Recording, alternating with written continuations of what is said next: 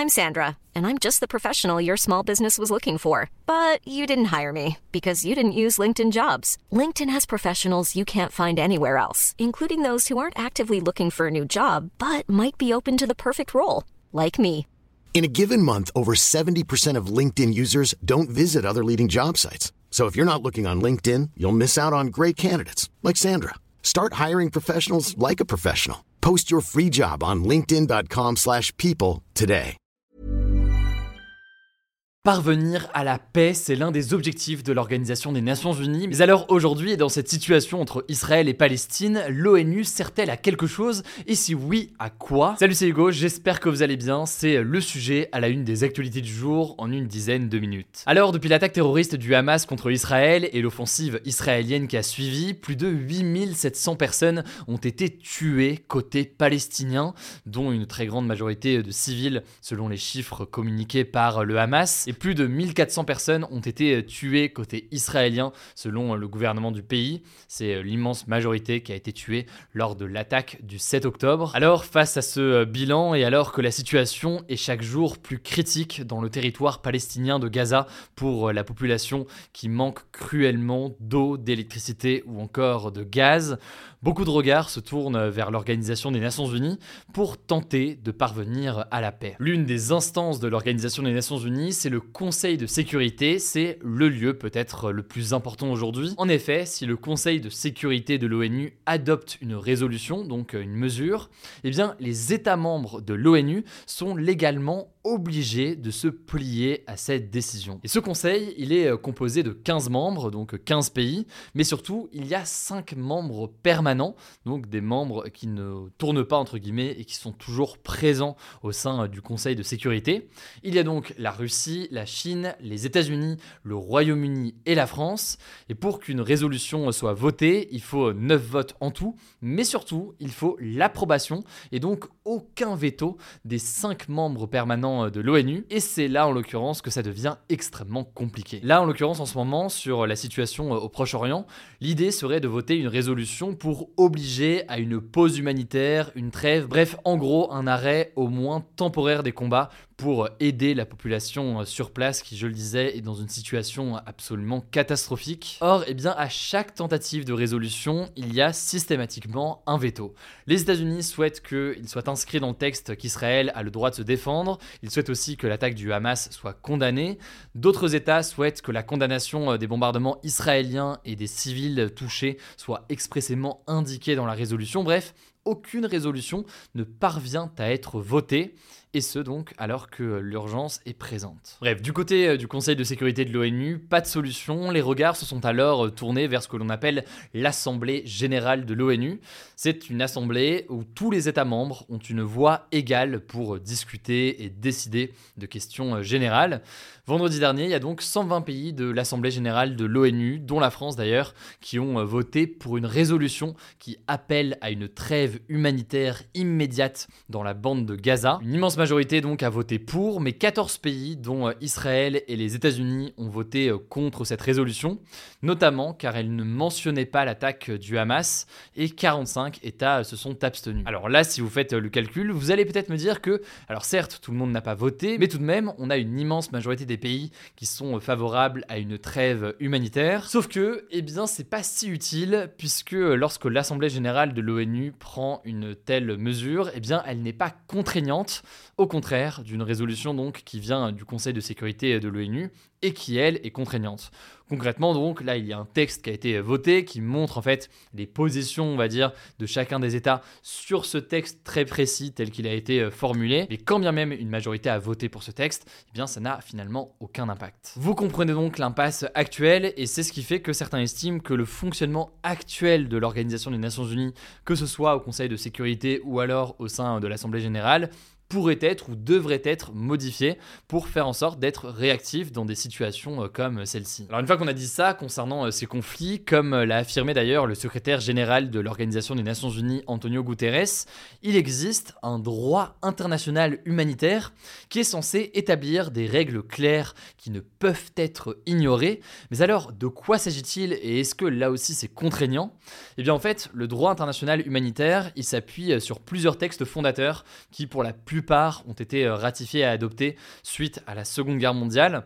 Le texte le plus important à connaître, c'est ce que l'on appelle la quatrième convention de Genève de 1949. C'est un texte qui porte notamment sur la protection des civils, donc des habitants en temps de guerre, et cette distinction donc entre civils et combattants, soldats ou autres. Cette convention, elle a été largement approuvée par la communauté internationale, même si certains États ne l'ont pas ratifiée, donc pas approuvée. Mais si on rentre dans le détail, que ce soit l'attaque du Hamas, puis l'état de siège imposé par Israël, ou encore un certain nombre de bombardements, eh l'intégralité de ces éléments serait contraire au droit international humanitaire selon l'ONU ainsi que selon euh, pas mal d'ONG de défense des droits de l'homme. En théorie, donc, selon certains, Israël et le Hamas pourraient être poursuivis euh, pour euh, crimes de guerre, notamment par la Cour pénale internationale pour juger les crimes de guerre. Dans les faits, eh bien, il y a seules 5 personnes qui ont été condamnées par la CPI en plus de 20 ans d'existence, et ce bilan est jugé pas mal mitigé, disons, selon les spécialistes. Alors, s'il est difficile de voter quoi que ce soit de contraignant à l'ONU, eh bien, en parallèle,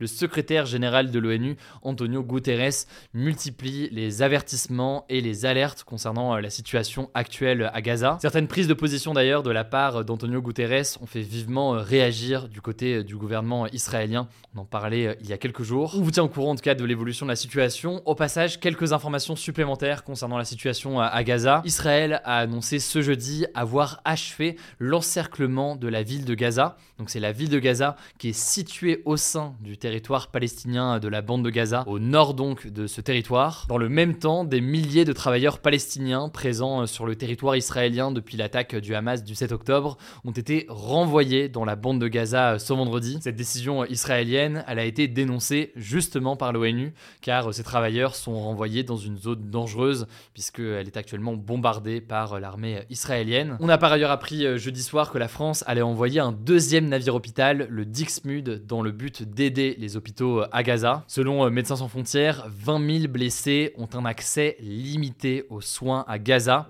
tandis que 14 des 36 hôpitaux de la zone ne sont plus opérationnels selon euh, l'Organisation mondiale de la santé. Et enfin, toute dernière information, l'Institut français de Gaza a été euh, touché par une frappe israélienne ce vendredi, selon euh, le ministère français des Affaires étrangères.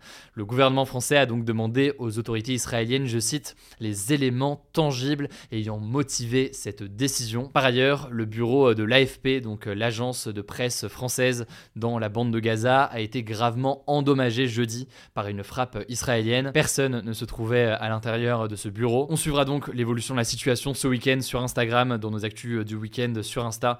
Le nom du compte c'est Hugo Décrypte si vous n'êtes pas encore abonné. Je laisse la parole à Léa et je reviens juste après. Merci Hugo et salut tout le monde. On commence avec cette actu. Après le passage de la tempête Kiaran dans le nord-ouest de la France, Emmanuel Macron s'est rendu ce vendredi en Bretagne pour échanger avec les habitants et saluer les forces de secours. Deux personnes sont décédées et 47 autres ont été blessées après le passage de la tempête Kiaran, selon la première ministre Elisabeth Borne, qui était de son côté en déplacement en Normandie. Plus de 450 000 foyers sont encore privés d'électricité, majoritairement en Bretagne. Sinon, la circulation des trains reste toujours perturbée dans plusieurs régions, notamment dans les Hauts-de-France, où le trafic ne reprendra qu'en début d'après-midi, selon la SNCF. Malgré ces perturbations, Clément Beaune, le ministre des Transports a déclaré que les retours de vacances scolaires ce week-end seront bien assurés par la SNCF. Deuxième actu, une nouvelle tempête baptisée Domingos devrait encore toucher l'ouest de la France à partir de ce samedi, a annoncé Météo France. Alors, elle devrait être moins puissante que la tempête Kiaran, mais elle risque tout de même de provoquer de fortes rafales de vent, des pluies abondantes et des grosses vagues le long des côtes atlantiques, donc du sud de la Bretagne au nord de l'Aquitaine. Les rafales les plus puissantes ne devraient pas dépasser les 120 km/h sur le littoral contre 190 à 210 km/h pour la tempête Kiaran. On vous tiendra au courant. Troisième actu, en Tunisie, le gouvernement réfléchit à mettre en place une loi visant à emprisonner tout citoyen tunisien qui communique avec une personne, une association ou une entreprise liée à Israël. Ça s'appliquerait aussi à de nombreux métiers comme les scientifiques ou les sportifs. Par exemple, un sportif tunisien ne pourrait plus participer à des compétitions en Israël. En revanche, le texte reste flou concernant la possibilité pour un sportif tunisien de participer à une compétition dans laquelle un sportif israélien serait présent. Cette loi, qui est encore en discussion, fait suite à l'indignation des Tunisiens face au bombardement israélien sur la bande de Gaza. Le pays est traversé depuis plusieurs jours par une vague de solidarité envers les Palestiniens. Alors pour l'instant, ce projet de loi n'a pas été voté et d'ailleurs, il reste quelques flous. Par exemple, concernant la communauté juive tunisienne, qui compte environ 1000 personnes, qui vivent majoritairement sur l'île de Djerba, dans le sud de la Tunisie. Est-ce que ça voudrait dire qu'ils ne pourraient plus communiquer avec des proches en Israël ou se rendre en Israël pour les voir? Même question pour les binationaux, à savoir les Tunisiens qui ont la nationalité israélienne. En tout cas, on sait déjà que les Palestiniens ayant la nationalité israélienne ne seront pas concernés par cette interdiction de communication. Quatrième actu, le premier sommet mondial de l'intelligence artificielle s'est achevé ce jeudi au Royaume-Uni. Il a réuni des patrons de géants de la tech comme le milliardaire Elon Musk, patron de X, mais aussi des experts et des responsables politiques dont la vice-présidente américaine Kamala Harris ou le premier ministre britannique Rishi Sunak. Alors, qu'est-ce qu'on peut en retenir? Eh bien, il a abouti à la mise en place d'un accord qui permettra de tester et d'évaluer les nouveaux modèles d'intelligence artificielle avant qu'ils ne soient commercialisés dans le monde. Ces intelligences artificielles seront évaluées dans des instituts de recherche que les États-Unis et le Royaume-Uni veulent créer. Ce sommet a également abouti à la création d'un GIEC de l'intelligence artificielle.